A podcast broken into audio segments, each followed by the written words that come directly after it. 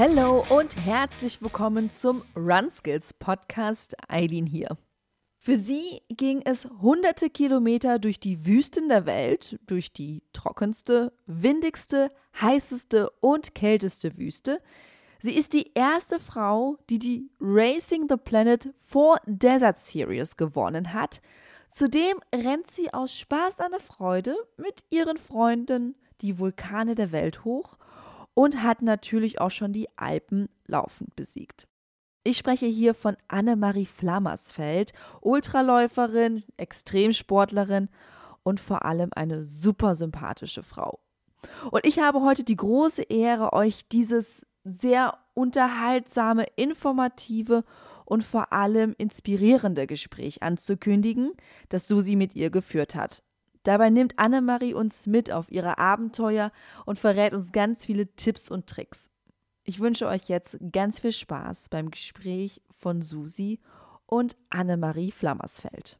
Hallo Annemarie, schön, dass du heute hier im Podcast bist oder wie man bei dir sagt, wahrscheinlich eher Grüzi, ähm, wenn ja. ich das richtig ausgesprochen habe. Grüezi miteinander, genau, ja. Ich oute mich mal als Halbschweizerin. Du bist ja tatsächlich keine, du hast ja schon gesagt, Halbschweizerin, also keine geborene Schweizerin, aber du lebst in St. Moritz. Wie ist es dazu gekommen? Ja, äh, St. Moritz, ja, das ist äh, irgendwo ein ganz kleines Bergdörfli, wie ich es immer so schön sage.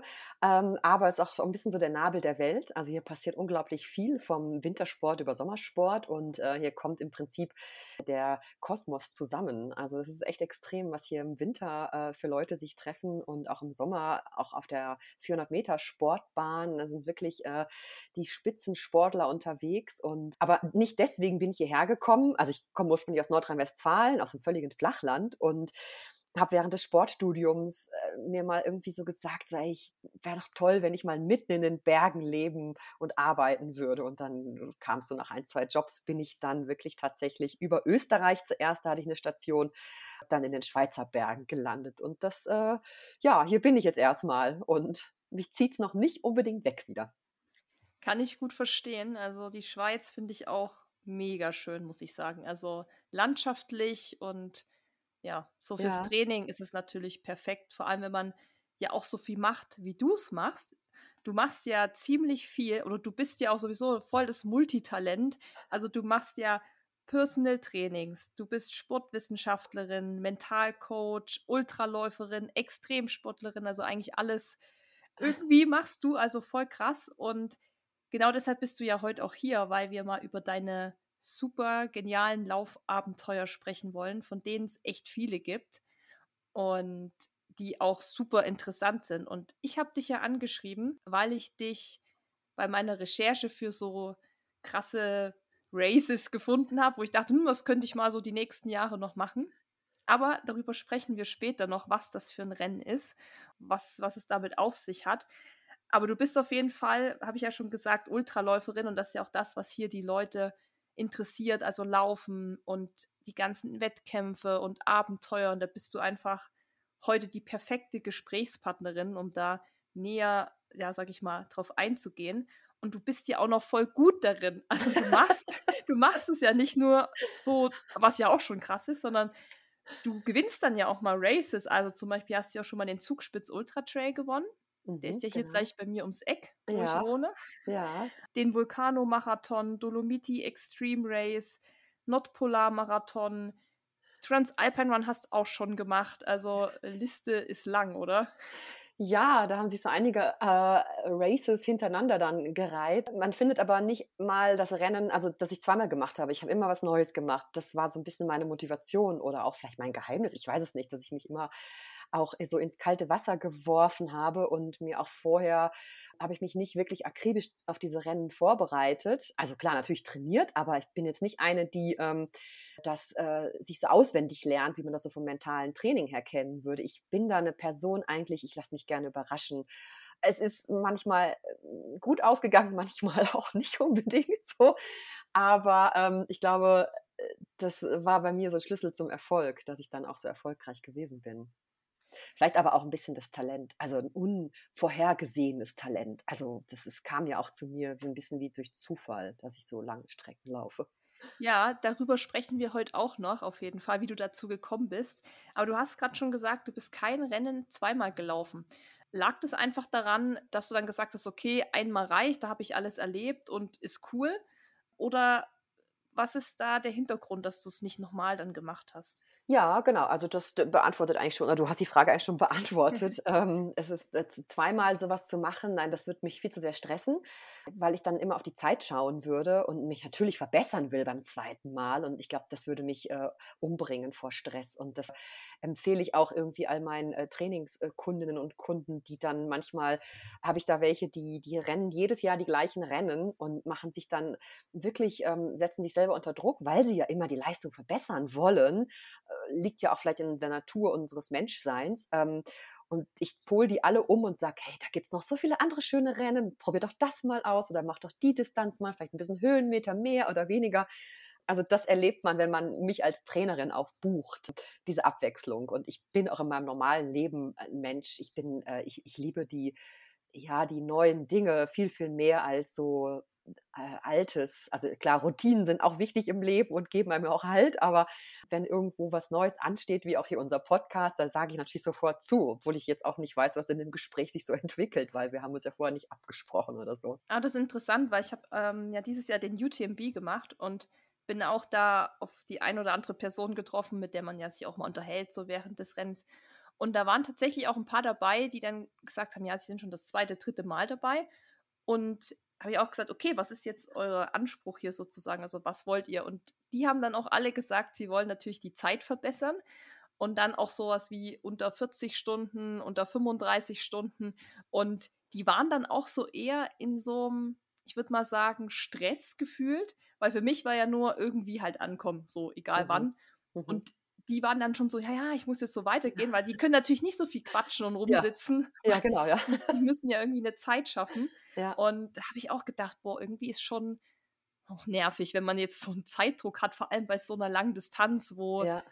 das sich ja eh noch so weit nach hinten zieht. Also das war. Da kann ja so viel bei passieren auf so einer langen Distanz. Das ist ja auch im Vergleich zum Marathonlaufen, wo man, wo die meisten Leute ja äh, ständig auf ihre Uhr schauen und das Pace vergleichen und da wirklich sich so selber unter Druck setzen, glaube ich, die bestimmte Zeit zu erlaufen, was ja auch irgendwo schön sein kann. Das soll jetzt ja nicht alles verteufeln, aber das ist beim Trailrunning, finde ich persönlich für mich, die Erfahrung, die ich gemacht habe, ist viel, viel schöner, weil äh, es geht bergauf, dann geht es bergab, dann läuft es mal ganz gut eine Zeit lang, dann fängt man an rumzueiern und dann tut alles weh, dann geht der Schmerz plötzlich wieder weg, dann läuft es wieder, dann zwickt es hier. Und genau vorherzusagen, wie lange ich unterwegs bin, das ist, war für mich auch immer nie, ich habe mich ein bisschen an den Zeiten orientiert, die so, weiß ich nicht, die Top Ten gelaufen sind, habe gedacht, naja, vielleicht irgendwo da so in dem Bereich und dann bin ich einfach losgelaufen. Es sei denn, es war jemand hinter mir, der mich wahnsinnig geärgert hat und dann könnte ich dann schon mal manchmal noch schneller laufen, aber in der Regel bin ich immer irgendwo, habe ich versucht, meinen Pace zu laufen. Ist auch eine, eine gute Sache, weil wie gesagt, bei diesen langen Rennen ich denke mir auch so, okay, selbst wenn ich jetzt gut im Zeitplan bin, das kann ja in drei, vier oder in zwölf Stunden schon wieder ganz anders genau, sein. Ja. Ja. Und dann hat man halt so die ganze Zeit den Stress. Und das war auch das erste Mal, dass ich tatsächlich Leute kennengelernt habe, die so drauf waren.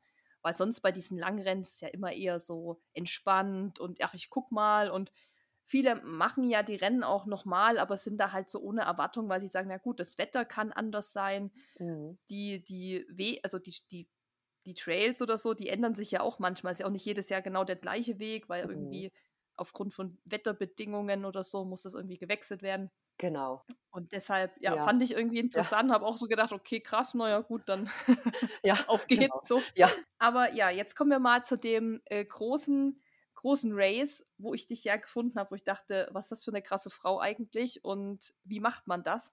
Und zwar bist du die erste Frau, also du kannst mich korrigieren, wenn das irgendwie falsch ist, aber du bist die erste Frau weltweit, die Racing the Planet Four Deserts gewonnen hat. Das ist so eine Serie aus vier Läufen. Erklär genau. mal für alle, was das, also Racing the Planet hört sich schon brutal an, aber erklär doch mal, was ist das überhaupt?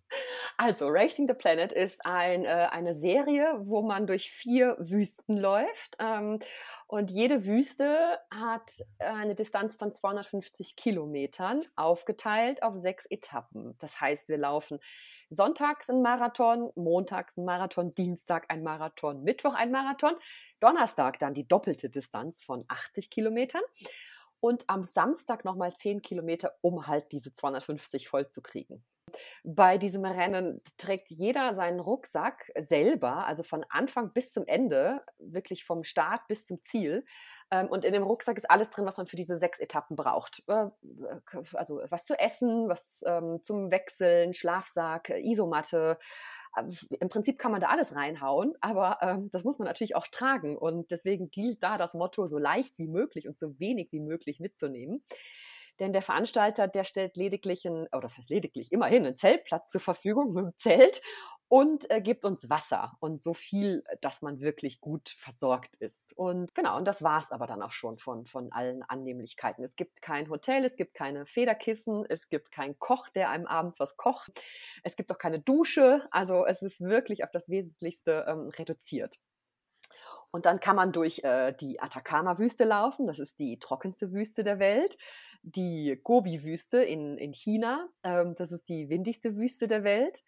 Dann die Sahara, ähm, dazu mal bin ich noch durch ja, die Sahara gelaufen, durch Ägypten. Ich glaube, jetzt mittlerweile machen sie das in äh, Namibia, weil Ägypten nicht mehr möglich ist von den politischen Bedingungen. Und dann die Antarktis eben, die kälteste Wüste der Welt, unten im Süden, äh, südlich, also genau. Und dann kann man, äh, man muss nicht alle vier Rennen in einem Jahr machen. Man kann auch einfach nur eine Wüste rennen. Aber wenn man alle vier in einem Jahr schafft, dann kommt man in diesen sogenannten Grand Slam Club rein. So, das sind mal die Bedingungen.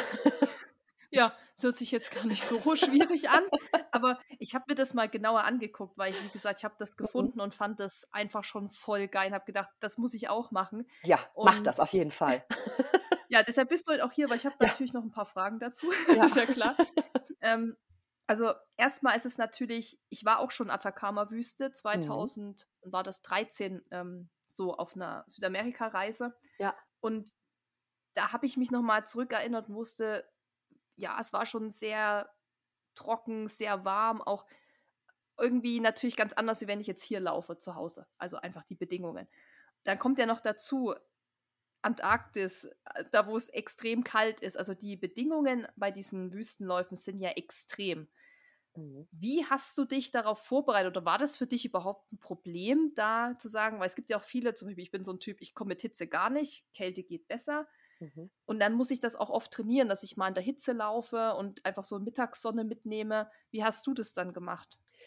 Ja, also um mich auf die Bedingungen einzustellen, das ist ja, wie gesagt, ich lebe hier in St. Moritz und wir haben äh, sechs Monate Winter. Ähm, also von November bis Mai ungefähr. Und dann ist hier wirklich, liegt hier Schnee die ganze Zeit. Und aber letzten Endes im, im Schnee zu laufen, äh, ist sehr, sehr ähnlich wie im Sand zu laufen. Also das war ein Riesenvorteil, auch wenn ich hier geflucht habe bis zum letzten mit diesem schweren Rucksack auf dem Rücken, wo, den ich immer dabei hatte, aber nie mit dem ganzen Renngewicht drin. Das ist, man läuft ja auch, wenn man Marathon läuft, läuft man ja auch im Training nie die ganze Distanz. Und da habe ich mir gedacht, ja, ich laufe jetzt mit dem Rucksack auch immer nur so, vielleicht so, ja, zwischen 50 bis 70 Prozent des Füllgewichts und dann mit diesem ganzen Geraffel meine ganzen Kilometer hier abgespult. Das ging dann so einigermaßen. Und um ähm, eben diese Hitze zu trainieren, das war natürlich die riesen Challenge, die ich hier hatte, ähm, da habe ich mir ab und zu einen, einen Mini-Stepper genommen und bin mit dem in die Sauna gegangen und habe dann in der Biosauna bei 40 Grad ähm, da vor mich hingesteppt, so zehn Minuten, weil dann war es auch echt, hat dann auch gereicht, ja. Also du hast einen Stepper. Ja. von dir aus dahin genommen. Was ja, haben so die Leute? Mini-Stepper, wo man nur mit den Füßen ja. draufstellt, ne? Ja. Mhm was haben die Leute dann gesagt, wenn du mit dem Ding da ankamst? Also ich habe das so gemacht, wir haben ja hier ganz viele Hotels um uns herum und ähm, ich habe hier so eine kleine Sauna in einem Hotel ähm, und wenn die Leute am Abend, zum, also die Gäste zum Abendessen sind, so ab sieben, halb acht, dann ist diese Sauna komplett leer. Da hat mich ehrlich gesagt nur höchstens das Hotelpersonal gesehen und äh, Gäste waren da sonst keine drin. Ich glaube, da hätte ich es vielleicht auch gar nicht gemacht. Ich weiß es nicht, das wäre mir vielleicht dann auch zu peinlich gewesen. Echt verrückt. Und dann hast du den Rucksack äh, mit dabei gehabt und wie schwer war der dann?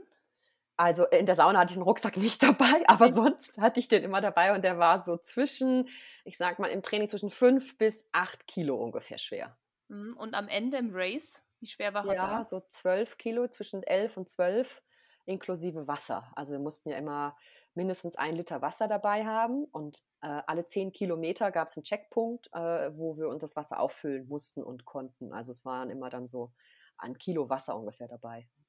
Okay, das heißt, du musstest aber für die ganze Woche schon das Essen mit dabei haben, oder? Ja, genau. Ja. Das Essen musste ich dabei haben. Das waren dann so äh, gefriergetrocknete Tüten, wird so, äh, so Astro nicht Astronautenkost, so, so Bergsteigerkost, würde ich mal sagen. So äh, Spaghetti Bolognese oder ein äh, Risotto mit Gartengemüse oder ein Curry und dann hat man da heißes Wasser drauf gemacht in diese Tüte, zehn Minuten gewartet, umgerührt und dann war dieses Essen fertig. Und wenn man sonst nichts anderes hat, dann schmeckt das auch eigentlich ganz lecker so. Ja, aber das ist schon krass war. Hattest du dann auch noch zusätzliche Race-Verpflegung dabei? Also während des Rennens so Gele, Riegel oder sowas? Mhm.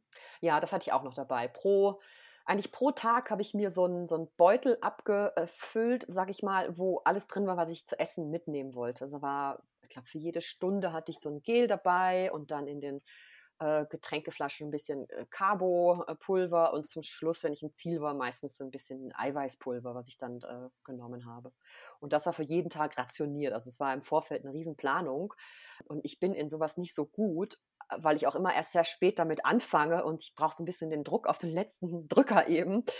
Da bin ich hier so eine Woche lang immer wie so ein Huhn ohne Kopf rumgerast und musste noch am letzten Drücker alles Mögliche besorgen. Und dann dadurch, dass wir ja, oder ich hier in diesem Bergdorf wohne und die meisten ja auf, auf Winter eingestellt sind, die Sportgeschäfte, ähm, ist halt hier auch nicht an alles immer dran zu kommen, wie irgendwie so ein blinkendes Rücklicht oder was man halt an den Rucksack machen muss, wenn man in die Nacht reinläuft zum Beispiel. Das, das war, also Gott sei Dank gab es dann das Internet noch, wo ich was bestellen konnte. Also ich glaube, ich kann das ganz gut nachvollziehen. Ich habe nämlich vor vier Wochen eigentlich äh, wäre ich da den, oder war das vor drei Wochen? Drei oder vier Wochen wäre ich eigentlich den Halbmarathon des Sable in Fuerteventura gelaufen. Mhm. Aber Corona hat mir leider einen Strich durch die Rechnung gemacht. Aber ich war schon an dem Punkt, dass ich den Rucksack auch gepackt habe. Also das gleiche wie du mit gefriergetrockneten Früchten, dann so vakuumiert alles, beschriftet, die Kalorien draufgeschrieben und so. Mhm. Also das, deshalb habe ich auch die Frage jetzt an dich gehabt, so von wegen, wie viel musst du da mitschleppen? Weil ich fand schon für diese drei Tage wäre das dort gewesen, plus ein Rest-Day, wo man in der Wüste so ein bisschen abhängt, empfand ich das schon als ziemlich viel, so mit dieser ganzen Race-Verpflegung. Dann natürlich noch so ein bisschen Hygieneartikel, so ganz, ganz wenig. Mhm. Irgendwie dann doch mal noch ein Longsleeve. Also so ein bisschen was muss man ja schon mitnehmen. Und ich dachte mir so, gerade wenn du jetzt in, in der Antarktis läufst, wo es ja noch krasser ist als Fuerteventura, so, wie viel muss man da bitte mitschleppen? also auch die Klamotten und, und das ist ja alles auch so fett dann, oder? Diese Daunen-Sachen. Ich weiß, ich kann es mir null vorstellen, was man da irgendwie an Mann hat. Ja, also äh, in der Antarktis war der Modus ein bisschen anders. Da sind wir die ganze Zeit auf einem Schiff gewesen. Und mit dem Schiff sind wir von Insel zu Insel gefahren und waren jeden Tag auch an einem anderen Ort und sind morgens mit so einem Zodiac, mit diesen kleinen Booten vom Schiff runter auf die Insel ähm, und hatten da im Prinzip nur das dabei, als wir gerannt sind, ähm, was wir an dem Tag brauchten. Das war der Riesenunterschied. Und dann ist man ähm, auf einem Parcours gelaufen, also damit wir da nicht plötzlich irgendwo abkommen vom Weg oder so, gab es immer einen Parcours, der wurde morgens immer neu gesteckt und das, hätte, das konnte sein, dass der am ersten, bei der ersten Etappe war der, glaube ich, zwölf Kilometer lang und da mussten wir, äh, also da hatten wir, glaube ich, zwölf Stunden Zeit oder 14 Stunden Zeit zu rennen. Also, wir rennen los, haben 14 Stunden Zeit und nachher wird dann nach den 14 Stunden gestoppt, wie viele Kilometer hat die Person geschafft. Ah, okay. Da gibt es gar kein so ein Ziel dann? Nee, bei, in der Antarktis nicht. Bei den anderen war das immer so, wir sind von A nach B, nach C, nach D gelaufen. Da wurde immer das, die Zeltstadt abgebaut, aufgebaut, abgebaut, aufgebaut und alle sind morgens immer zur gleichen Zeit gestartet. Genau. Und in der Antarktis war das, der, dieser Modus ein bisschen anders. Ähm, dass wir eben auf diesen auf so einen Parcours gelaufen sind. Das war auch mal irgendwie nur eine zwei Kilometer Runde, also nicht im Kreis, sondern schon rauf ein bisschen, dann wieder oben flach und dann wieder runter. Und da sind wir dann acht Stunden gelaufen. Und da konnte dann jeder so viel laufen und so lange, bis er einfach nicht mehr konnte oder die Zeit vorbei war. Und dann wurden die Runden eben äh, aufgeschrieben und die Kilometer dementsprechend notiert. Aber am Ende musst du schon auf die 250 kommen, oder? Nein, das ist, war bei der Antarktis nicht mhm, so. Das okay. war auch, weil wir konnten auch vier Tage nur rennen. Also es waren nur vier Etappen, weil zweimal das Wetter so fürchterlich grauselig war, dass die Crew gesagt hat, wir haben jetzt hier keine Chance, irgendwie da an Land zu gehen, weil die Wellen zu hoch waren oder der Schneesturm oder das war dann teilweise zu extrem. Wahnsinn. Also das ist wirklich extrem. Vor allem, ich habe mir schon vorgestellt, wie man da überhaupt rennen soll tatsächlich, wenn es so kalt ist und man irgendwie dick ähm, eingepackt ist. Ja, also, das, also in der Antarktis ging das noch. Das waren so vielleicht so minus 15, minus 20 Grad. Das kennt man ja vielleicht auch so von unseren Wintern mal auch in Süddeutschland oder so und hier bei uns in höheren Bergen natürlich auch. Als ich dann diesen Nordpol-Marathon gelaufen bin, das war, das war das Extremste in der Kälte, was ich bisher gemacht habe. Da war dauerhaft irgendwie minus 42 Grad habe ich mich auch ein bisschen, ich hätte da auch noch mehr anziehen können, äh, also vor allen Dingen Handschuhe und so im Gesicht, das war so das Riesending. Da habe ich ein paar Frostbeulen äh, mir mitgebracht, aber das jetzt im Vergleich zur Antarktis, war die Antarktis im Vergleich zum Nordpol richtig warm. Verrückt. Also da sieht man mal, was du schon alles gemacht hast, dass du solche Vergleiche ziehen kannst. Weil ja. ich finde auch, also minus 15, klar, bin ich auch schon mal gelaufen, aber das macht man ja schon super selten. Und ich finde es auch bisher, es, es ging immer, aber wenn man das natürlich jetzt jeden Tag hat und dann natürlich auch viel länger unterwegs ist als nur mal zwei Stunden, stelle ich mir das schon auch sehr herausfordernd vor. So, gab es da jemand, der gar nicht damit klarkam, auch dann bei euch Läufern? In der Kälte jetzt oder allgemein? Jetzt bei der, beim, bei der Kälte vor allem, ja. Ähm, nee, da sind eigentlich alle mitgekommen. Also es sind viele dann weiß ich nicht, wenn ich irgendwie zehn Runden gelaufen bin, waren viele irgendwie nach drei Runden schon durch oder so oder haben dann einfach sich da wirklich ganz langsam sind dann gelaufen. Und klar, ich habe natürlich diesen Vorteil hier wirklich gehabt, dass ich äh, diese Zeit immer mit, mit dem Winter hier äh, im Tal habe. Aber dann, dann sage ich auch immer, ja, aber es ist auch viel, viel härter, die ganze Zeit in so Bedingungen oder unter solchen Bedingungen zu trainieren, als wenn man das irgendwie nur ein, zwei Mal hat. Also ich bei mir ist das ja gang und gäbe und auch nicht immer lustig. Also wenn es dann so kalt ist, ähm, dann äh, zu trainieren, also da habe ich mich auch manchmal, äh, dass dieser Winter, als ich das Ganze gemacht habe, war hier oben einer der kältesten Winter, die ich, an die ich mich auch erinnern kann. Und ja, aber bei dem Rennen haben, hat eigentlich bei der Antarktis sind alle durchgekommen. Da hat keiner irgendwie aufgeben müssen. Mhm. Und von welchem Wüstenlauf sozusagen kann man, hattest du es so am schwierigsten für dich? Also was war das, wo du gesagt hast, boah, das war schon hart? Ähm, ja, also das war wahrscheinlich in der Gobi-Wüste in China, als ich dann ähm, am fünften Tag den Magen-Darm-Virus auch bekommen habe, mhm. der da seit Tagen durchs äh, Zelt, durch die Zeltstadt ging. Wirklich so, man hat dann immer so gesehen, aha, den hat es jetzt auch erwischt und da auch und so. Und ähm, mich hat es dann wirklich äh, bei der längsten Etappe, bei diesen 80 Kilometern, voll erwischt, als ich dann auch noch in so einem Sandsturm war, Mutterseelen allein. Und dann, ja, jeder weiß ja, wie sich das anfühlt, wenn man einen Magen-Darm hat. Und ähm, und ich hatte dann noch irgendwie, als es losging, noch, glaube ich, 20 oder 25 Kilometer vor mir. Und ja, da, da, da fragt man sich ja, was, was mache ich jetzt? Also, aber dann findet man keine Antwort drauf, außer weiterlaufen. Weil da ist ja kein Bus, kein Taxi, das man anrufen kann. Selbst wenn ich irgendwie einen der Mitläufer losgeschickt hätte zum nächsten Checkpunkt, dann hätte das auch wieder so lange gedauert, bis mich da mal jemand eingesammelt hätte, dass ich mir einfach gesagt habe, komm, jetzt nimm dein Tempo und mach das, was möglich ist. Und dann habe ich mich wirklich ins Ziel in mein Zelt geworfen und war dann ja, fast 24 Stunden lang überhaupt nicht anzusprechen. Und zum Glück war das auf, also ich, das war eigentlich noch Glück im Unglück, weil das war ja die längste Etappe, diese 80 Kilometer, für die man 24 Stunden Zeit hat. Und ich habe die, ja, trotz dieser Magen-Darm-Geschichte irgendwie, glaube ich, in neun Stunden oder knapp neun Stunden habe ich diese knapp 80 Kilometer gelaufen und war dann dementsprechend nachmittags im Ziel und hatte dann, das war dieser Donnerstag und ich hatte den ganzen Freitag frei quasi, weil ja die anderen Läufer noch ins Ziel kamen. Und erst am Samstag ging es dann weiter mit der letzten Etappe. Und so konnte ich mich dann an diesem äh, Freitag ganz gut erholen einigermaßen, bis es dann auf die letzte Etappe ging von zehn Kilometern. Oder ja. Aber das war echt fies. Aber das ist schon krass, wie viel Willensstärke man da besitzen muss, um sich A, in diesen also bei diesen Bedingungen in der Wüste, wie gesagt, ist nochmal anders als jetzt hier bei so einem Straßenlauf. Ja. Und dann noch mit Magen-Darm sozusagen weiter fortzubewegen. Also das ist ja schon, schon sehr, sehr krass. Also da muss man das ja wirklich wollen, oder? Das geht ja nicht einfach so. Ja, klar, das ist, also wie bei, ich glaube, bei mir ist es zumindest so, diese, die, alle Wettkämpfe, die ich gemacht habe, habe ich auf einer freiwilligen Basis gemacht. Also ich habe mich da selber für begeistert von innen heraus. Und äh, auch wenn es zu warm wurde oder zu kalt war, habe ich klar mal zwischendurch geflucht und mich aufgeregt, was ich hier eigentlich mache, aber dann irgendwie mich immer daran erinnert, dass ich mir das ja selber ausgesucht habe und ja hier eigentlich sehr privilegiert unterwegs bin, dass ich das erstens überhaupt machen kann, aus zeitlichen Gründen, aus finanziellen Gründen, aus, dass ich von meiner, äh, wie soll ich das sagen, Nationalität her als Frau überhaupt in solche Reisen darf und so weiter und so fort ja, mit all diesen ganzen Sachen, also ich versuche das dann immer so zu relativieren und auf eine andere, auf so eine Art Metaebene zu bringen und mich rauszuholen aus diesem kleinen, geistigen, engstirnigen, was machst du da? Was soll das hier? Hättest du nicht was Gescheiteres zu tun gehabt irgendwie?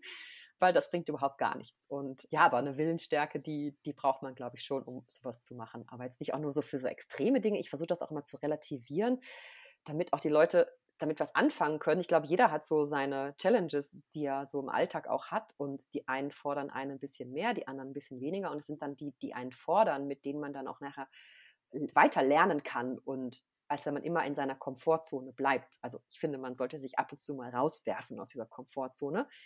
Was auch immer das bedeutet, das muss ja jeder für sich selber dann wissen und herausfinden. Also für dich waren auf jeden Fall die Läufe wahrscheinlich auch ein bisschen außerhalb deiner Komfortzone, könnte ich mir vorstellen. Ja. Aber welcher dieser vier Wüstenläufer hat dir denn jetzt am besten gefallen? Ah, ja, das ist letzten Endes, klar, waren, waren alle toll, aber ich kann wirklich sagen, dass die Atacama-Wüste, also die erste in, in Chile, das war so ein absoluter Once-in-a-Lifetime-Moment. Ich hatte keine Ahnung, was auf mich zukommt. Ich hatte mich irgendwie vorbereitet. Es war alles so komplett neu. Äh, mal von dem Aspekt, aber auch noch, weil diese Atacama-Wüste einfach so wahnsinnig schön ist von der Landschaft mit den Vulkanen, mit diesen salzverkrusteten Böden. Dann gibt es mal hier und da wieder so eine Lagune mit Wasser. Wenn man Glück hat, regnet es mal und dann blüht die Wüste komplett auf. Also das war mit Abstand von der Landschaft her nachts dieser Sternenhimmel gigantisch. Die Gobi-Wüste war auch sehr schön, völlig anders. Ähm, die Sahara fand ich sehr, ja, monoton gelb irgendwie, sandig, nur Sand. Und die Antarktis ist natürlich auch ein Knaller. Also, aber klar, die, die erste Wüste, die hat so noch so ihre, diese, ja, das, den, den Alleinstellungscharakter. Ja, danach warst du dann schon routiniert, was das angeht. Ah ja, wieder ein Wüstenlauf. Ja, so ein bisschen, wieder 250 ja. Kilometer genau. laufen. Oh ja. Aber das ist natürlich schon, also ich meine auch so Antarktis und so, da kommt man ja auch mal nicht so schnell hin. Es ist ja, das kommt ja noch so ein bisschen on top, finde ich, wenn man sich das mal so überlegt, dass man nicht nur sehr viel läuft und sehr lang läuft und in sehr heftigen Bedingungen auch, sondern auch an Orten, wo man wirklich nicht so schnell hinkommt. Also, wie gesagt, ich war ja auch mal Atacama-Wüste und habe damals auch schon gedacht, ob ich jemals wieder hierher komme, keine Ahnung, weil es ist eben doch schon weit von hier und da mhm. muss man mhm. erstmal irgendwie auch das alles so planen. Wie hast du denn das geplant? Also hast du von Anfang an gewusst, du willst alle vier Wüstenläufe in einem Jahr machen oder hat sich das dann mehr oder weniger so ergeben? Und wie muss man sich das dann vorstellen? Man braucht ja auch extrem viel Zeit, oder? Also das ja, ist ja aufwendig. Aha. Ja, es ist aufwendig und das macht man nicht mal eben so. Also also als ich davon zum ersten Mal gehört habe, das war ja ähm, auch diese, diese absolute Zufallsbegegnung, äh, als ich am Reisen war in Südamerika und dort am Ende der Welt bei einem Tagesausflug mit einem Pony Pferdetrekking Gunnar aus Norwegen kennengelernt habe. Und dieser Gunnar mir eben von Racing the Planet erzählt hat. Und bis zu dem Zeitpunkt war ich absolut noch nicht mit dem Laufvirus infiziert. Und das, in dem Moment kam das so zu mir, dieser, dieser Name Racing the Planet, der ist in mir eingeschlagen wie so ein, wie so ein Krater, wie so ein, so ein Meteorit irgendwie. Das hat mich nicht mehr losgelassen. Und dann, als ich wieder zu Hause war, habe ich recherchiert, was ist denn das überhaupt? Was muss ich da machen? Und was zum Himmel habe ich mir da jetzt überlegt und so? Bin ich äh, auf Recherche gegangen und habe das Ganze gesehen, okay, man kann eine Wüste laufen, habe ich geschaut, hat das denn schon eine Deutsche gemacht irgendwie? Vielleicht kann ich da doch die erste Seite, die das macht. Also, da waren schon ein paar dabei. Und dann habe ich mir angeschaut, ja, dann, okay, alle vier in einem Jahr, das kann man auch machen. Wow, das wäre ja interessant. Und dann habe ich gesehen, dass es eben diesen Grand Slam Club gibt. Und da zu dem Zeitpunkt waren gerade mal sieben Personen in diesem Club drin, die alle vier in einem Jahr geschafft hatten. Und dann war das für mich irgendwie so klar, okay, wenn ich das jetzt mache, dann mache ich alle vier in einem Jahr. Das war irgendwie so, ich konnte mich dann auch nicht, ehrlich gesagt, auch nicht wirklich entscheiden, welche mache ich denn jetzt? Die Gobi-Wüste oder die Atacama oder, oder vielleicht doch lieber die Sahara, ist ja doch ein bisschen näher irgendwie. aber alle haben doch irgendwie einen, einen Reiz und okay, also ich ziehe das jetzt durch, ich mache das in einem Jahr. Und das war, diese Entscheidung ist ein Dreivierteljahr vorher gefallen. Und ich musste aber erst ganz klar mit mir sein, dass ich das machen will, bevor ich dann mal so meinem Umfeld davon erzählt habe. Und äh, ich kann mich noch erinnern, als ich meine Eltern angerufen habe und meine Mutter war dran, habe ich so ein bisschen ja, so erzählt und dann meinte sie so, ach, das hört sich ja interessant an. Mhm. Ja, und wie ist das Wetter so bei euch? Also eine komplette Übersprungshandlung. Jetzt habe ich gar nicht gerafft, was ich davor habe. Ist, also für mich war das klar, ich mache das, aber entscheidend war, glaube ich, diese, diese Zeit, die ich mir damit, also vorher damit, damit mich damit befasst habe, dass ich mir ziemlich sicher war, dass ich das durchziehen werde. Ich glaube, sonst hätte mich manch einer von außen davon abgebracht, weil da trifft man ja auf die interessantesten Exemplare der Menschheit, die einen davon abbringen wollen und sagen, das ist total bescheuert und verrückt, was du da machst und du ruinierst deine Gesundheit oder heirate doch lieber. Das war auch so ein toller Spruch, den ich mal gehört habe dass es natürlich alles letzten Endes so gekommen ist, wie es gekommen ist, es hätte ich mir natürlich auch nicht erträumen können. Also man hat ja so seine Vision und äh, was man sich alles so ausdenkt. Und dass es dann wirklich erstens total so gut klappt, dass ich überall angekommen bin, dass ich nicht irgendwo auf der Strecke geblieben bin, irgendwie, dass ich alle Flüge bekommen habe, dass mein Gepäck mitgekommen ist, all diese ganzen kleinen Dinge, die dann so reinspielen. Ich glaube, man kann sich auf Dinge sehr, sehr gut vorbereiten und trainieren und planen, aber ich glaube, letzten Endes ist da doch noch eine große Portion Glück dabei, was auch immer Glück ist. Also du hast dann gesagt, okay, du machst es jetzt, hast alles geplant, ein Dreivierteljahr vorher hast es allen erzählt und dann ging es los. Das erste Rennen war dann wann? Das erste Rennen war im März in der Atacama-Wüste eben in Chile. Dann ging es los äh, weiter in der Gobi-Wüste in China in, äh, im Juni. Also es waren, glaube ich, ja, März, April, Mai, Juni, drei Monate dazwischen. Und dann gab es eine längere Pause. Im Oktober war dann die Sahara und dann drei Wochen später die Antarktis. Das war hm. dann recht sportlich. Ja. Und wie viel Zeit hast du dann jeweils in den Ländern verbracht? Hast du dann auch gesagt, okay, machst noch ein bisschen Urlaub oder guckst dir was an oder bist du tatsächlich dann nur für das Race dahin?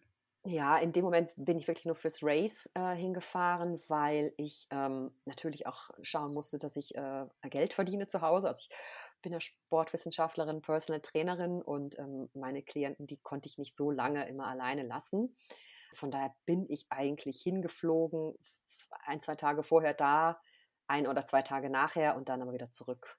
Und wie viel Zeit hat das dann so in Anspruch genommen insgesamt, wenn du alles nochmal zusammenrechnest? Mit Training und Vorbereitung, oder? Nee, nur die, die Races und dein ganzer Aufenthalt in den vier ähm, Wüsten? Das war wahrscheinlich pro Wüste waren das ähm, zehn Tage oder elf Tage pro okay, Wüste. Okay, das geht ja noch. Ja, naja, das kann man recht sportlich dann auch machen, ja. Und natürlich jetzt die große Preisfrage. Was ja. kost, kostet das, wenn man das macht? Ah, also als ich das gemacht habe, war das pro Rennen 3500 US-Dollar. Und die, Ataka okay. äh, die Antarktis nochmal, glaube ich, 9000. Ah, okay, die ist dann die teurer, ist wahrscheinlich teurer. mit dem Schiff und ja, allem. Ne? Genau. Ja. Mhm. Da kann man sich dann jetzt ausrechnen, ob man das investieren möchte. Ähm, ich habe das gemacht. Ich habe da auch nicht drüber nachgedacht, dass es jetzt so teuer ist. Es war für mich einfach, ich, ich wollte das machen und das war irgendwie eine Investition in mich. Letzten Endes halte ich ja auch äh, viele Vorträge, so Keynote-Speeches in, in großen Firmen und ähm, ja, das ist die Geschichte, die kommt irgendwie an und natürlich dadurch auch wiederum äh, finanziert sich das auch wieder zurück. Also klar, es war irgendwo ein Risiko, aber hat sich gelohnt, muss ich sagen. Also nicht nur vom finanziellen, was zurückgekommen ist, sondern auch einfach ähm, von den Erfahrungen, die ich gesammelt habe. Jeder, der ja läuft und der auch Wettkämpfe läuft und vielleicht auch mal schon im Ausland war und vielleicht mal was Verrückteres gemacht hat, der denke ich, kann das total nachvollziehen, dass man da wirklich nicht mehr so über das Geld nachdenkt. Aber ich weiß, dass die Hörer das oft interessiert. Also es gibt ja auch so das, ähm, weiß nicht, ob du die World Major Marathons kennst, wahrscheinlich schon die großen sechs. Das habe ich ja damals auch gemacht und das war wirklich auch eine oft gestellte Frage einfach, wie viel das dann doch kostet mit Flügen und Hotel und so. Und äh, klar, am Ende war das vielleicht nicht ganz so preisintensiv wie Racing the Planet, weil es einfach auch nicht am Ende der Welt war immer. Aber ich meine auch so nach Tokio oder New York, das sind natürlich auch alles eher teurere Städte. Und da musste man natürlich auch ein paar Euro in die Hand nehmen. Aber ich würde auch immer sagen, wer es machen will und die Mittel hat, der sollte es machen, weil es echt voll das geile Projekt auch ist. Also finde ich auch so cool, wenn man so das so sammelt. Also weiß nicht, ich fand das auch so cool, wenn man so sechs Races hat und dann bekommt man am Ende nochmal so eine Medaille, dass man das gemacht hat. Dann wird man auch auf so eine, steht man immer auf diesen Wänden drauf, die dann bei diesen Marathons ja stehen, wo dann immer die Finisher nochmal aufgelistet sind und ich weiß nicht, irgendwie finde ich das auch immer cool und ähm, ja, kann das voll nachvollziehen, dass du gesagt hast, ja, du machst das jetzt und ja, das, das, das, lohnt sich. Ja, also ich denke, das ist manchmal ist es ja auch wie Ferien so ein bisschen. Also ich bin da ja nicht mehr wirklich groß in die Ferien gefahren. Das war ja für mich so ein bisschen wie die Ferien oder wie Urlaub machen, auch wenn sich das jetzt etwas äh, seltsam anhört. Aber ähm, ich, ich finde so, ja, manche anderen, die, die fahren drei Wochen auf die Malediven und bringen da das Budget dann unter. Und äh, ich habe jetzt einfach mal da diese vier Wüsten geplant und das gemacht und diese Serie abgeschlossen. Und jetzt kann ich auch beruhigt schlafen, dass ich alles da gemacht habe, was man irgendwie machen kann. Und kann sich denn da jeder einfach anmelden oder gibt es da eine Voraussetzung, die man braucht? Nein, da kann wirklich jeder mitmachen. Also das ist auch vom Veranstalter auch so gewollt und es gibt auch während der Wettkämpfe gibt es äh, Cut-off-Zeiten von Checkpunkt zu Checkpunkt, aber die sind wirklich so großzügig gestaltet, dass man da auch wenn man jetzt eine Art Wanderung daraus macht, gut ins Ziel kommt. Also da muss man schon wirklich sehr, sehr langsam unterwegs sein und ich kann mir vorstellen, dass das der Veranstalter einfach auch so macht, dass da die Leute durchkommen, dass es auch wir sind ja alle keine Profis gewesen oder ich sage mal 99,9 Prozent nicht, sondern alles ganz normale Hobbyathletinnen und Athleten und dass es ja ein Abenteuer ist und ähm, dementsprechend dann auch die Chance sehr, sehr groß ist, dass man da wirklich ins Ziel dann auch kommt. Das ist ja oft so bei diesen langen Distanzen auch, ein bisschen Adventure. Da geht es ja viel mehr um das Erlebnis als um Performance und Bestzeiten und so. Das ist ja auch was, was cool ist und mal ein cooler eine coole Abwechslung zu Marathons auf der Straße, wo man vielleicht immer eine Bestzeit laufen will oder so. Mhm. Ähm, welche Tipps hättest du jetzt für alle, die sagen, das finde ich total geil, ich will auch sowas machen? Ähm, Gerade wenn es so um, ich meine, muss nicht Wüstenlauf sein, aber natürlich so lange Etappenläufe bei extremeren Bedingungen. Was wäre so dein Megatipp jetzt für alle? also ja, also ich glaube, dass das die Frage, die man sich selber stellen muss, und da darf man mit sich selber wirklich in Klausur gehen, will ich das wirklich machen? Also, und wenn die Frage mit einem ganz lauten Ja beantwortet wird, dann ist schon mal die Grundvoraussetzung geschaffen. Also so diese, man spricht ja immer so von dieser intrinsischen Motivation, also die Motivation, die von innen herauskommt, die, wo man etwas tut, etwas macht, einfach der Sache wegen und nicht groß darüber nachdenkt, warum mache ich das jetzt, wieso und ich bringe da so viel Zeit mit und äh, das ist mir auch egal, was da andere zu sagen irgendwie, sondern man macht es einfach. Man ist auch in so einer Art Flow dann nachher vielleicht drin. Das ist mal so mein erster Tipp. Und dann sollte man das Training natürlich ähm, strukturiert gestalten. Und jetzt komme ich natürlich als Sportwissenschaftler und Trainerin rein. Also wirklich darauf achten, auf das Körpergefühl achten, nicht unbedingt auf eine, eine digitale Uhr, die einem irgendwas sagt, äh, was man zu tun hat, sondern wirklich über dieses Training, über das viele Training seinen Körper selber gut kennenlernen. Ähm, und wenn, wenn man sich müde fühlt, dann klar kann man sich fragen, okay, trainiere ich heute oder mache ich lieber eine Pause? Ähm, das wird man aber merken, je mehr man sich mit seinem Körper auseinandersetzt und je mehr man trainiert. Also da gilt einmal mehr das Gebot, langsam anzufangen, drauf zu hören, wenn was wehtut. Ähm, das hat in der Regel einen Sinn, wenn es Schmerzen gibt in, im Knie oder in der Achillessehne oder im Rücken, dass der Körper etwas signalisieren möchte. Und da sollte man dann wirklich zu schnellstmöglichst einen guten Physio haben oder eine gute Masseurin, die einen da behandelt, dass es nicht chronisch wird. Denn sobald mal ein Schmerz chronisch geworden ist, dann hallo die Waldfee, dann dauert es meistens sehr lange, bis das mal wieder weggegangen ist und das sauert einem eigentlich jedes Training. Also da würde ich wirklich einen langsamen Aufbau dran setzen und es einfach nicht übertreiben und sich nicht auf nicht von den Gedanken verunsichern lassen. Ich weiß noch, als ich zum ersten Mal im Training 40 Kilometer gelaufen bin und mich so dermaßen gefeiert habe, als ich dann wieder im Ziel angekommen, in meinem Ziel und auf die Uhr geguckt habe, wow, ich habe wirklich 40 Kilometer geschafft und dann so gleich so, oh Gott, im Wettkampf muss ich ja 80 Kilometer laufen. Und da bin ich so in Gedanken diese ganze lange Strecke nochmal durchgegangen und da bin ich fast zusammengebrochen. Da habe ich gedacht, oh Gott, wie soll ich das denn jemals schaffen? Also da darf man sich auch nicht verrückt machen, wenn plötzlich das Gehirn, der, der Geist, das Ego einem da irgendwie reingerätscht. Ähm, da kann man dann sehr gerne dann auch nochmal eine mentale Trainerin zuziehen. Ähm, das habe ich auch gemacht damals und sich das ein bisschen auf die Strecke bringen wieder. Und wie viel Erfahrung sollte man denn mitbringen, wenn man sich jetzt an zum Beispiel Racing the Planet wagen würde? Also sagen wir mal, ein Lauf reicht ja erstmal für den Anfang. man muss ja nicht alle vier machen. Ähm, wie viel sollte man da schon so an Erfahrung haben, zu sagen, das, das schafft man dann eben auch gut und man will ja auch gut immer ankommen, ohne große Wehwehchen und will das ein bisschen genießen so. Ja, also vielleicht bin ich jetzt nicht unbedingt das äh, Paradebeispiel, weil ähm, äh, in meiner Karriere, bevor ich Racing the Planet gemacht habe, standen gerade äh, mal zwei Marathons, aber auch nicht wirklich äh, mit Begeisterung bin ich die gelaufen. Einen, den musste ich, weil ich den von meinem Bruder zum Geburtstag geschenkt bekommen hatte, in Köln damals, und der zweite dann in München. Ähm, ähm, das war meine Vorerfahrung. Mehr hatte ich da nicht auf dem Kasten. Das mag sich jetzt auch schon für manche viel anhören, aber ich glaube, wenn man sich im, im Zuge, wenn man die Idee einmal gefasst hat und sich dann im Zuge der Vorbereitung an so verschiedenen Wettkämpfen mal so ein bisschen ausprobiert, ähm, es kann das nicht schaden, aber ich habe auch so eins, zwei ähm, Klienten, äh, die trainiere ich jetzt auch da drauf und die sind auch jetzt nicht wirklich erfahren. Einer, der läuft jetzt nächstes Jahr die Atacama-Wüste mit den brauche ich gar nicht irgendwie weiter zu motivieren, weil der das einfach will und der schafft das auch, weil da bin ich felsenfest von überzeugt. Ich glaube, man muss da jetzt nicht ein, ein, ähm, ein, Portfolio an Erfahrung mitbringen. Klar, natürlich, wenn man was aufzuweisen hat, dann weiß man ungefähr, wie anstrengend das werden wird, aber wenn man auch so eine Person ist wie ich, die sich dann doch ganz gerne mal ins kalte Wasser wirft, dann hat man auch damit dann Freude. Meistens. Aber ich glaube, bei dir ist natürlich auch der Vorteil, dass du ja schon immer viel Sport gemacht hast.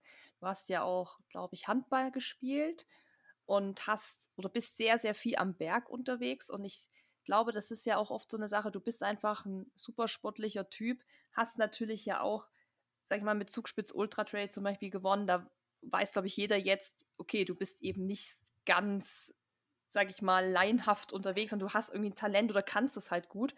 Und ich glaube, dass natürlich dir das auch dann deutlich leichter fällt, wahrscheinlich einfach so diese körperliche Komponente abzurufen. Aber es gibt ja auch viele, die fangen ja erst vielleicht mit 30, 40, 50 überhaupt mit Sport an, haben jahrelang gar nichts gemacht. Die sollten sich natürlich schon erstmal irgendwie was aufbauen oder eine Grundlagenausdauer, eine Fitness, weil das natürlich schon, so merkt man ja auch selber, dass es dann doch irgendwie jeden Tag doch mal vielleicht im Bein wehtut oder mal ein Muskelkater kommt.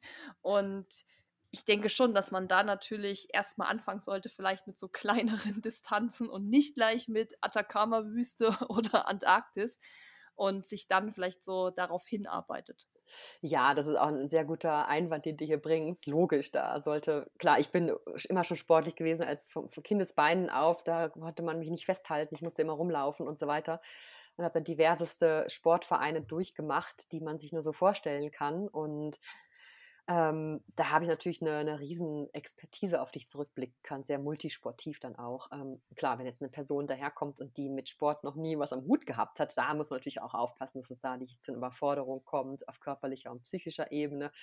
Und da muss natürlich erstmal eine Grundbasis geschaffen werden. Also wenn die Person jetzt zu mir ankommen würde und sagen würde, ich würde jetzt gerne nächstes Jahr diese Atacama-Wüste laufen, würde ich sagen, okay, das können wir gerne machen, aber ich würde das um ein Jahr verschieben, mal in zwei Jahren und dann wirklich intensiv auch ähm, aufzeigen, was es an Zeit dafür braucht, mal eine Basis aufzubauen von der ganzen Muskulatur, Rumpfstabilität und so weiter und so fort, Ausdauer und das dann wirklich so eine Langzeitplanung zu machen. Aber nichts ist unmöglich und ich sag mal, die meisten Leute, die bei den, beim Racing the Planet dabei waren, das waren Menschen, also die hatten teilweise eine 50 bis 60 Stunden Arbeitswoche, die haben das aber irgendwie auch hinbekommen. Ja, ich denke mal, wenn man wächst da ja auch irgendwo rein im Training dann auch. Und ich bin im Training dann irgendwann bis zu 150 Kilometern gelaufen, weil ich das aber auch so mit meinem Job als Trainerin verbinden konnte und mit meinen Kunden dann wenn ich für mich gemerkt habe, irgendwie, ich brauche ein bisschen mehr Rückenmuskeln, dann mussten alle meine Kunden plötzlich auch mehr Rückenmuskeltraining absolvieren. Und das, die fanden das aber auch alle total toll, dass sie mich da begleiten konnten und waren da wahnsinnig stolz, wenn ich dann wieder kam und haben mich gefeiert und so. Also da konnte ich natürlich schon auch zwei Fliegen mit einer Klappe verbinden äh, in meinem Fall. Jetzt ist, ja, kam dann ganz gut zusammen. Du hast ja gerade schon gesagt, dass dein Bruder dir einen Marathon geschenkt hat oder eine Teilnahme beim Marathon. Also das ist ja schon mal eigentlich ein ganz cooles Geschenk, wenn man denn eh schon Marathon läuft. Dann sind ja so Startplätze immer echt cool, weil die natürlich auch nicht so günstig sind. Aber du bist ja, wie ich das rausgehört und gelesen habe, vorher nicht unbedingt Marathon gelaufen. Also, wie ist sein Bruder dazu gekommen, sagen, ja, der Annemarie schenke ich jetzt mh, hm, einen Startplatz für einen Marathon? Ja, das ist ganz interessant eigentlich, weil mein Bruder, ähm, der hat zwar auch alle Sportvereine, wir sind nur anderthalb Jahre auseinander vom, vom Altersdurchschnitt her, er war auch in allen Sportvereinen, aber er hat absolut kein Sporttalent mitgebracht. Er war aber derjenige, der mit dem Joggen angefangen hat und ist stand schon vor mir, glaube so zwei oder drei Marathons gelaufen und hat sich dann irgendwann, glaube ich, gedacht, komm, das machen wir jetzt in Köln zusammen. Zu dem Zeitpunkt war das auch noch ganz interessant, habe ich den Job gewechselt und ähm, habe ähm, hier in St. Moritz in einem Diagnose- und Präventionszentrum gearbeitet, in meinem normalen Job als Sportwissenschaftlerin. Und in unserem Team war die Dagmar Rabensteiner, äh, Sportmedizinerin und äh, Marathon-Rekordhalterin von Österreich. Und die Dagmar, es war so meine Mentorin mehr oder weniger, äh, die mich auch mit der ganzen Leistungsdiagnostik und, und Spiroergometrie, also was man alles so machen kann, hat sie mich da an die Hand genommen. Und da sind wir in der Mittagspause immer joggen gegangen. Und ich habe immer gedacht, oh Gott, was mache ich hier mit Dagmar? Die, die läuft einen Marathon irgendwie in zwei Stunden, weiß ich nicht, 30 oder 28 oder so. Ich kann die Zeit jetzt nicht mehr sagen. Sie hat dann immer mit, mit der Herzfrequenz und so. Ich denke, Herzfrequenz, wo muss ich denn jetzt hier aber halt gucken und so. Und dann hat mich das so irgendwie total interessiert, weil sie auch so eine unglaublich tolle Persönlichkeit ist. Sie hat mich da quasi so an die Hand genommen. Und dann war dieser erste Marathon in Köln die absolute Tortur für mich, weil es nur flach war. Das muss man sich hier in St. Moritz bei mir so vorstellen. Ich kann zwar auch flach laufen, aber ich laufe immer nur auf Naturwegen, wenn ich flach laufe. Also so ein viel weicherer Untergrund. Oder ich laufe die ganze Zeit rauf und runter, so hügelig. Und dann auf Asphalt zu laufen, 42 Kilometer. Das Highlight war für mich, als ich dann in Köln einen Kilometer vorm Ziel über die Severinsbrücke leicht bergauf laufen konnte.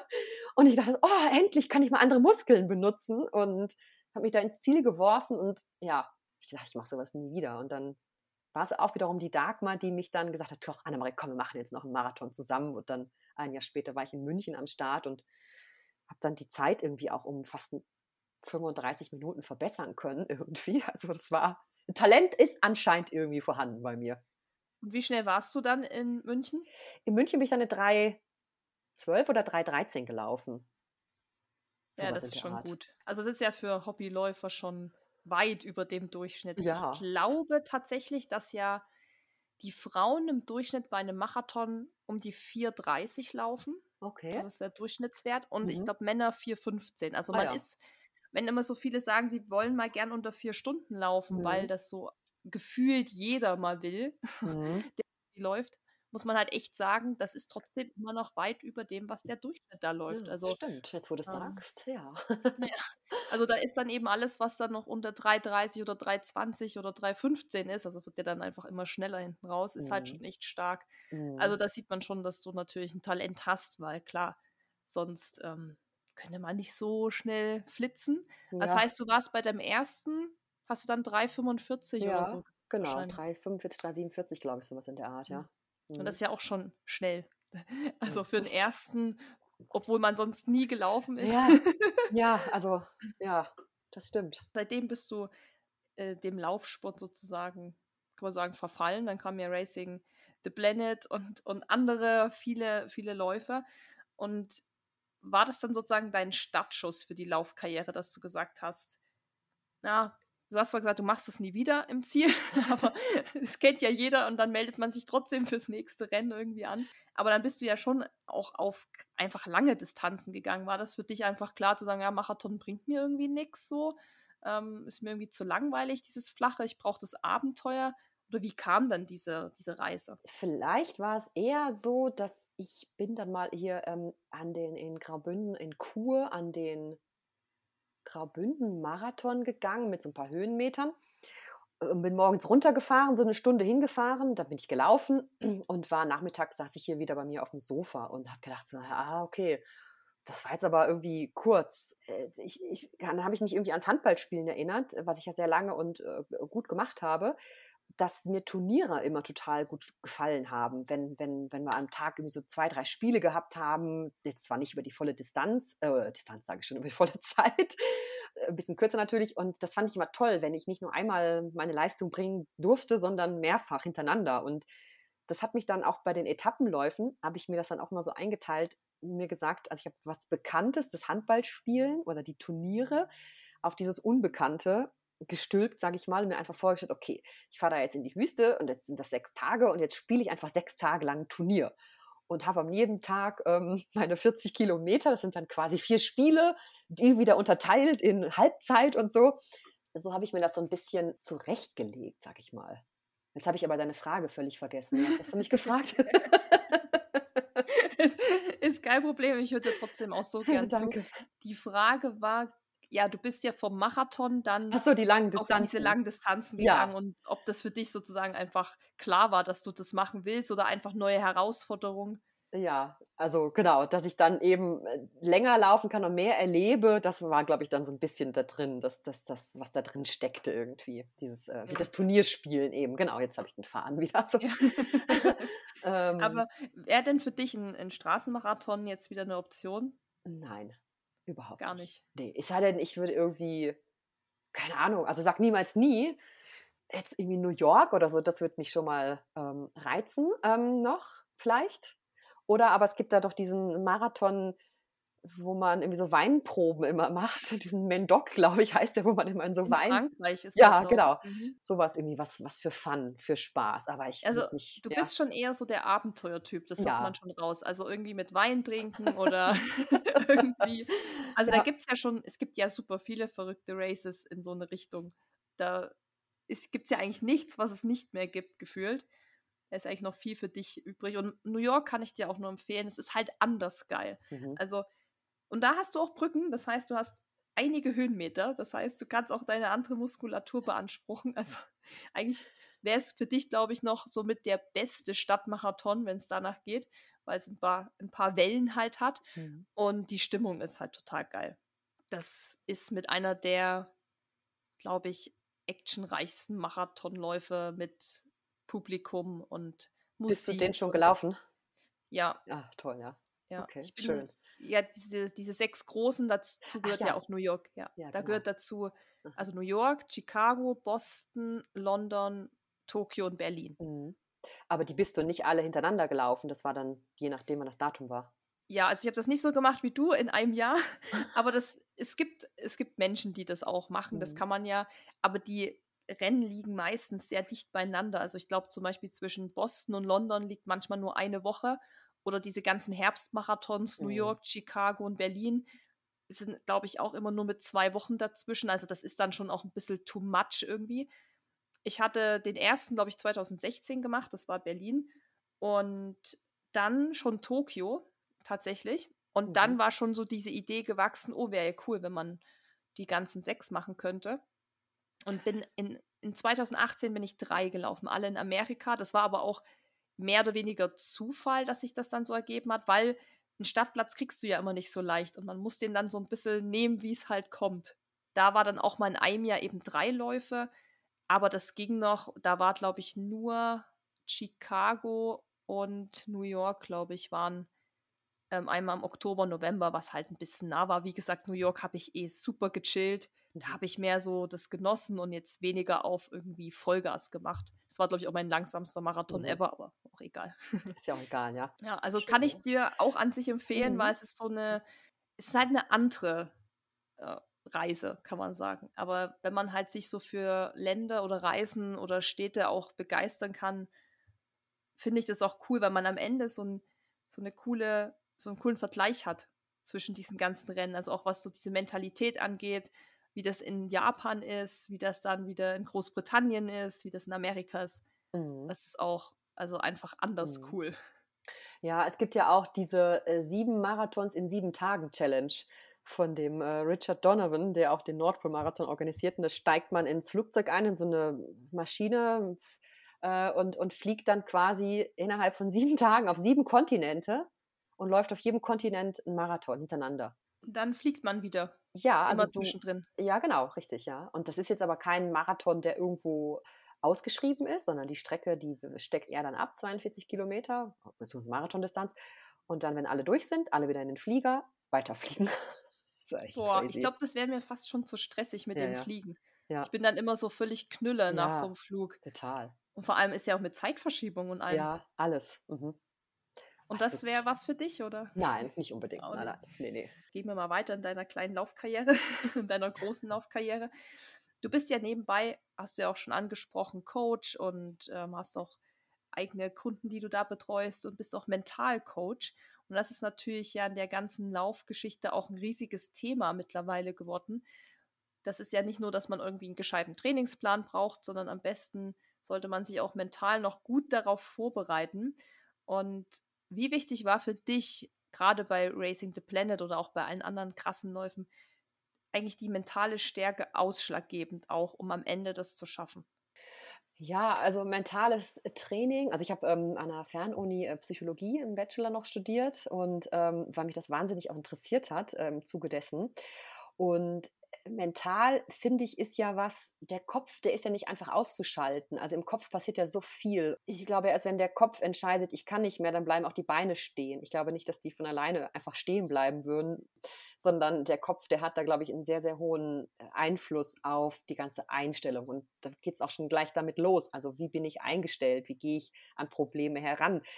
gehe ich eher positiv oder eher negativ, sage ich mir in meinen Selbstgesprächen, ach, das wird schon irgendwie, das wird sich schon eine Lösung für finden oder bin ich dann eher so, ach Gott, was passiert da bloß, was, wie werde ich damit umgehen können und was kommt da auf mich zu? Also das sind ja so erstmal so Grundeinstellungen und das war bei mir in dem Sinne, war ich sehr positiv eingestellt, was bei mir aber das, äh, das Problem war, dass ich äh, zu viel immer gemacht habe und meine Mentaltrainerin mit mir äh, Entspannung trainiert hat. Und das war auch in anderen Wettkämpfen, habe ich das dann mal irgendwann, ich glaube, das war im Zusammenhang, als ich auf den Kilimanjaro bin, mit dieser ganzen Aktion. Und drei Wochen später war der Transalpine-Marathon, diese acht Tage über die Alpen. Und ich war einfach komplett nicht erholt. Ich war auf einem völligen absteigenden Ast und ich war, bin an diese Startlinie von Trans, vom Transalpine gegangen und ich konnte überhaupt nicht meine Leistungsfähigkeit abrufen, weil ich noch überhaupt nicht wieder regeneriert war. Also Entspannungsfähigkeit ist einer der Schlüssel zum Erfolg. Ich würde auch fast behaupten, nur eine entspannte Sportlerin oder ein entspannter Sportler ist ein guter Sportler. Nicht zu verwechseln mit tiefen Entspannung und völlig gechillt auf dem Sofa hängen, sondern eine gewisse Anspannung braucht man schon und einen gewissen Stress, aber je besser ich mich entspannen kann, desto größer wird meine Range, dass ich mich nachher auch ähm, aufregen kann, sag ich mal. Und eine gewisse Aufregung ist absolut vonnöten, dass man Bestleistung bringen kann. Also sag, auch wenn ich jetzt meine Vorträge und so halte, ich bin vorher aufgeregt wie sonst was. Und ich weiß genau, wenn ich das nicht bin, dann kann ich das nicht abrufen, was ich abrufen kann. Und ja, mit dem mentalen Training kann man sehr, sehr viel rausholen. Man kann auch eben ich sag mal, wir machen ja alle mental, ob man das jetzt als Training nennt, erstmal, oder überhaupt mal die Gedanken sortiert, die man da oben hat. Und diese Selbstgespräche, also diese Quatschis, die da mit einem den ganzen Tag reden, dieser Gedankenstrom, wenn man den mal nur beobachtet und da herausfiltert, wie man denn eingestellt ist zu ganz normalen Dingen auch, dann findet man schon mal über sich selbst ganz viel heraus. Und dann kann man da zum Beispiel ansetzen und mal seine Selbstgespräche beobachten und dementsprechend dann auch aktiv handeln. Ja, das ist auf jeden Fall ein großes Thema. Ähm, ich kenne das von Dennis, also ist er heute leider nicht hier, weil er auf Arbeit ist, aber der hat auch immer viel gestruggelt, was mentale Geschichten angeht. Also Bestzeiten laufen, eigentlich gar kein Problem für ihn, rein körperlich gesehen, aber es war halt oft wirklich der Kopf. Und das wusste man auch. Man wusste, er würde die Bestzeit locker schaffen. Das liegt nicht daran, dass er es nicht kann, aber irgendeine Blockade im Kopf war dann sozusagen dafür verantwortlich, dass es so nicht geklappt hat. Und das unterscheidet ihn zum Beispiel eher von mir, weil ich bin eher mental da viel fitter als er. Ich bin vielleicht körperlich nicht so stark wie er oder bin da nicht so krass drauf, sag ich mal, ähm, was Training angeht, dass ich mich da immer so bis zum Get-No pushen kann. Aber mental habe ich gemerkt, wenn es dann drauf ankommt, bin ich dann doch schon so da. Und das hat mir zum Beispiel auch viel geholfen, so im Alltag, muss ich sagen. Also in meinem, ich bin ja auch selbstständig und da hat man ja auch immer irgendwie Stress oder irgendwas ist blöd oder man hat irgendwelche Probleme. Und ich habe gemerkt, dass mir das durch dieses Laufen, da ich da mental stark sein muss, dass mir das da wieder auch was bringt. Für mich ist es mittlerweile so, wenn mein Kopf nicht mitmacht oder mein Kopf nicht kann, dann ist es meist echt schwierig, die Sache durchzuziehen. Egal, ob das jetzt Laufen ist oder ob das jetzt vielleicht im Job was ist. Also mhm. das ist echt krass, wie, wie viel der Kopf da entscheidet. Ja, das ist, sagst du ganz schön. Auch, dass du für dich herausgefunden hast, dass du eine, so eine gewisse Flexibilität hast, so eine mentale Flexibilität und wahrscheinlich adäquater reagieren kannst als Dennis und mehr Möglichkeiten zur Verfügung hast, ähm, mit solchen stressigen oder mit Situationen allgemein umzugehen. Und das kann man lernen. Also da kann man sich im Alltag immer wieder beobachten. Und wir haben ja alle unsere Handlungsmuster, unsere Denkmuster, auf die wir immer wieder zurückfallen, was ja auch im eigentlichen, eigentlichen Sinne gut ist. Denn wenn wir immer alles neu lernen würden oder alles neu wäre, wenn wir morgens aufstehen würden und denken würden, wo ist jetzt die Kaffeemaschine, wo ist jetzt das Besteck, wo ist das Brot, dann wären wir ja völlig überfordert im Kopf. Also Automatismen sind ja gut, dass wir uns auf andere Dinge konzentrieren können. Wenn aber solche Handlungs- oder Gedankenmuster eher nicht zum Ziel führen, eher kontraproduktiv sind, dann sollte man sich die natürlich schon mal ein bisschen genauer anschauen und da dann auch gerne mit einem Coach äh, sich treffen und oder mit einer Psychologin drüber reden. Sportpsychologen sind, sind sehr, sehr, sehr tolle und fähige Menschen, einen da in kurzen Sitzungen wirklich ähm, Dinge aufzuzeigen, an die man vielleicht noch gar nie gedacht hat da kann man sich da mal fragen, ja, was steckt denn dahinter? Warum läuft er seine Bestzeit nicht, obwohl er es ja eigentlich könnte? Ist er zu aufgeregt? Ist er, ist er überangestrengt oder ist er vielleicht zu wenig angestrengt? Das sind ja so mal so ganz kleine Dinge, die man da anschauen könnte. Was verkörpert er? Was verbindet er mit, mit seiner Bestzeit? Also es sind ja viele Glaubenssätze auch, die da so ablaufen. Ähm, und wenn man denen mal so auf die Spur kommt, dann lassen die sich auch ja, manchmal auflösen oder es geht auch oftmals darum, um es zu akzeptieren, dass es so ist. Und das löst auch schon ganz schön viel auf. Ja, das glaube ich auch, wenn man erstmal weiß, dass man da vielleicht auch noch was, äh, ja, irgendwie noch, sag ich mal, ein Defizit in Anführungszeichen hat, hilft es ja auch schon zu wissen, dass man da halt ansetzen muss und jetzt nicht noch irgendwie beim Training, weil man das eh schon voll gut macht voll spannendes Thema. Wir hatten dazu auch schon einige Podcast-Folgen. Das war auch wirklich immer was, was bei den Zuhörern super ankam, weil auch immer viele Fragen mittlerweile kommen, wie man sich einfach äh, pushen kann im Race, wenn man merkt, es läuft nicht so und ja, wie man auch mit Nervosität und Aufregung umgeht und so. Also das ist wirklich ein interessantes Feld und ich habe das dieses Jahr übrigens gemerkt beim UTMB, dass ich vor neuen mentalen Herausforderungen stand, nicht beim Lauf an sich, sich da durchzuboxen und sich zu motivieren, sondern beim Start von dem Lauf, als da plötzlich irgendwie zweieinhalbtausend Leute standen, ich mittendrin und einfach die Panikattacke meines Lebens hatte und ich hatte das noch nie. Hm. Ich kannte das gar nicht und das war dann wirklich auch so, dass ich sag, gedacht habe, ich kann nicht mitlaufen, mhm. weil das mhm. so schlimm war. Da war ich so lost, dass ich dachte, das kann doch jetzt nicht sein, dass ich, warum auch immer, hier irgendwie eine Panikattacke habe und jetzt das Rennen dadurch irgendwie gar nicht stattfinden kann. Und das mhm. war so krass schwer für mich, das einzugestehen, dass ich jetzt gerade irgendwie ein Problem habe und mhm. mir aber auch wieder zu sagen, hey, das wird jetzt auch wieder besser, wenn das erstmal losgeht und du mhm. erstmal läufst und dann in deinem Tritt bist und sich das alles ein bisschen verteilt und die Leute ein bisschen weg sind, mhm. dass es dann halt auch wieder geht. Aber ich war so kurz davor, nicht zu laufen. Okay.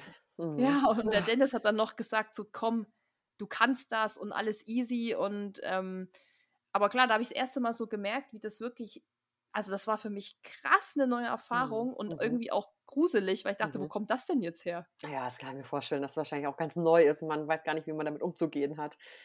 Äh, schön, dass der Dennis dabei war und äh, von außen jemand hattest, der dir da vielleicht irgendwie eine gewisse Beruhigung geben konnte für solche Fälle oder allgemein ist es natürlich gut, wenn man da so ähm, Techniken hat, die ja ganz einfache Entspannungstechniken, wie das Atmen zum Beispiel, wo man, man sich äh, wieder beruhigen kann. Oder auch die Technik der Visualisierung, dass man sich in so Momenten versucht rauszubringen mit einem schönen Bild, dass man an etwas denkt, das einen ablenkt. Ähm, oder halt auch mit sogenannten Mantras, so Sprüche, die man sich aufsagt, die einen irgendwie beruhigen können. Und das muss man natürlich alles vorher auch trainieren oder sollte man, aber dass natürlich jetzt sowas ausgerechnet hm. in so einem Moment kommt, das ist natürlich auch ein bisschen gemein gewesen. Ja, aber ich habe auch die Atmung dann äh, ausprobiert. Also ich habe mich hingesetzt mhm. und habe einfach immer ganz tief ein- und wieder ausgeatmet und habe versucht, die Leute einfach auszublenden mhm. und mich gar nicht darauf zu konzentrieren. Aber klar, dann steigert man sich halt so voll rein ne, und ist dann so voll am Jammern und ah, ja. so scheiße. Ja, genau. Aber das ist ja auch genau der Punkt, den, der, der uns, an den wir alle wahrscheinlich mal während des Ultralaufens kommen oder auch im normalen Marathon, dass man sich in was reinsteigert, was eigentlich gar keinen Sinn macht.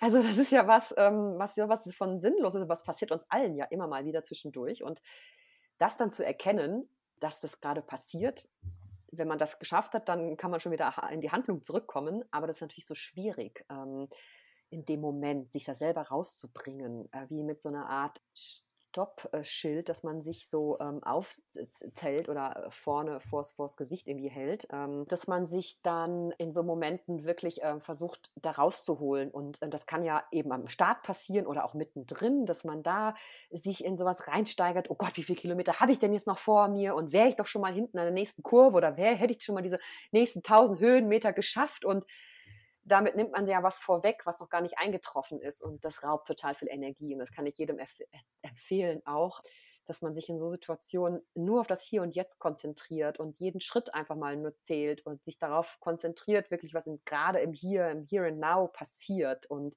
seine Gedanken zurückholt, die so einfängt, wie mit so einer Angel oder mit so einem Kescher irgendwie bildlich auch gesprochen und sich vielleicht eher daran erinnert, was ich schon geschafft habe in dem Moment, anstatt darauf zu gucken, oh Gott, was kommt denn da jetzt noch und wie viel muss ich denn jetzt noch und wäre ich doch schon mal am Ziel. Ja, das kenne ich auch, dieses, wann, wann kommt die nächste VP? Wo ist, ja. die, wo ist sie denn? Sie soll doch eigentlich schon nach drei Kilometern kommen, aber sie ist ja. nach drei Stunden immer ja. noch. Und frag niemals irgendeinen Passanten auf dem Weg, wo ist denn die nächste Verpflegungsstelle? Also Nein. die werden dir immer was Falsches sagen wie weit ist es noch? Ja, genau. nur noch eineinhalb, dann ist ja, das Ziel. Am genau. Ende rennt man zwei Stunden oder Richtig, so. ja. Fürchterlich, ja.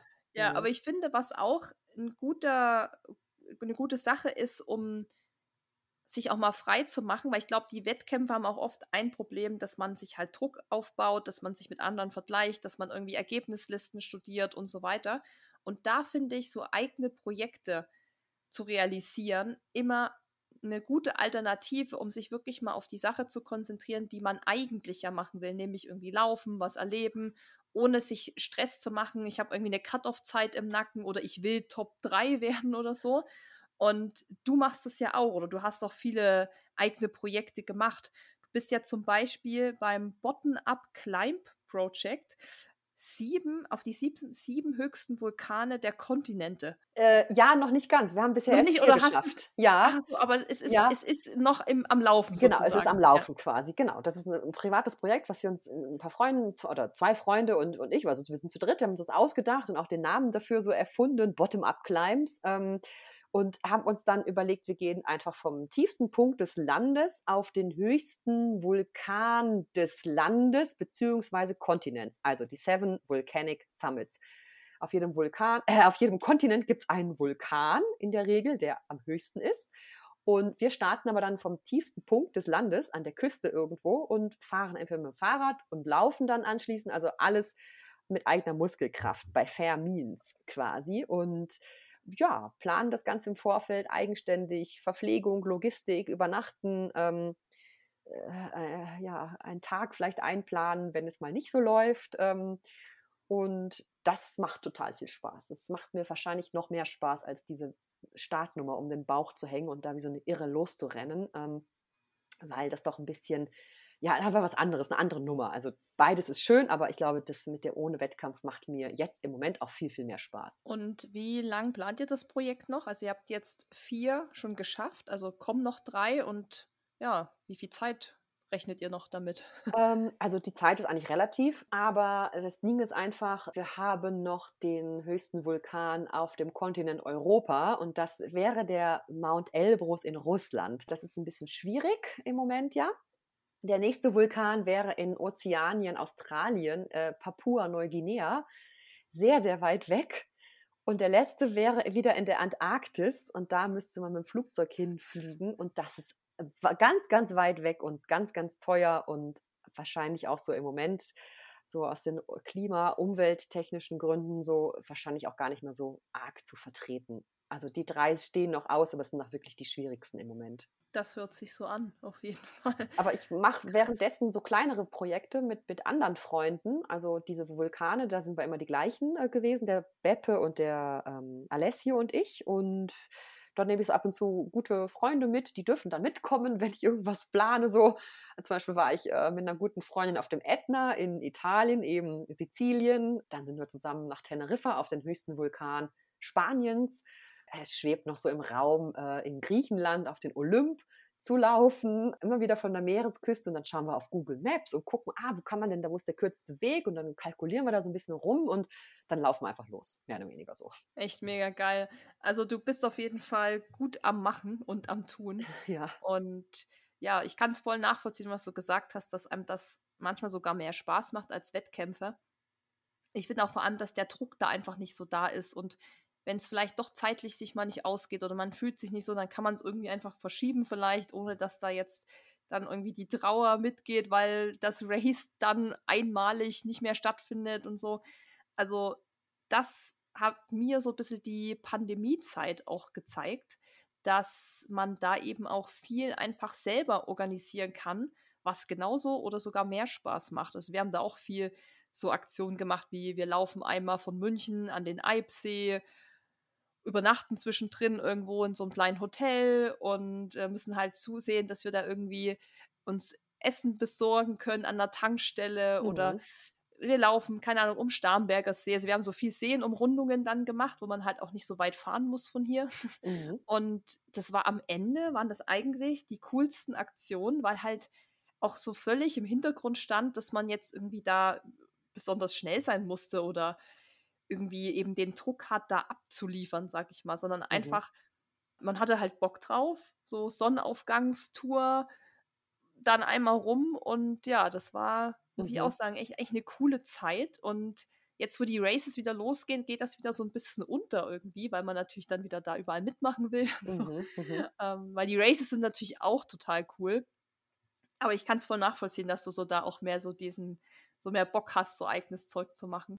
Ja, also äh, irgendwie diese, die Rennen, klar, das ist eine eigene Nummer oder eine eigene Liga, ähm, aber diese privaten Dinger, diese ohne Zeitmessung und so, dadurch, dass ich die, den Rennen bin ich alleine unterwegs und äh, in den anderen Projekten habe ich ja immer gute Freunde dabei und wir haben da so viele lustige äh, Geschichten erlebt schon, die, die bleiben uns einfach und von denen erzählen wir uns Jahre später noch und kriegen den gleichen Lachanfall wie in der Situation und das finde ich viel, viel schöner, mittlerweile, als nur so oberfokussiert auf so ein Rennen zu gehen. Und ja, dieses, dieser Gedanke, dass man äh, diese Momente geteilt hat, das hat nochmal einen viel höheren Wert, weil man da auch in 20 Jahren noch drüber lachen kann irgendwie. Ich finde, das ist eigentlich ein gutes Schlusswort für die, für die Folge. Also einfach Momente teilen, Erlebnisse, Abenteuer. Das ist eigentlich das, was ich so auch von deiner Vita, sag ich mal, oder von deinen Aktionen so für mich so mitgenommen habe, dass du einfach viel machst, wo einfach die Erinnerung am Ende bleibt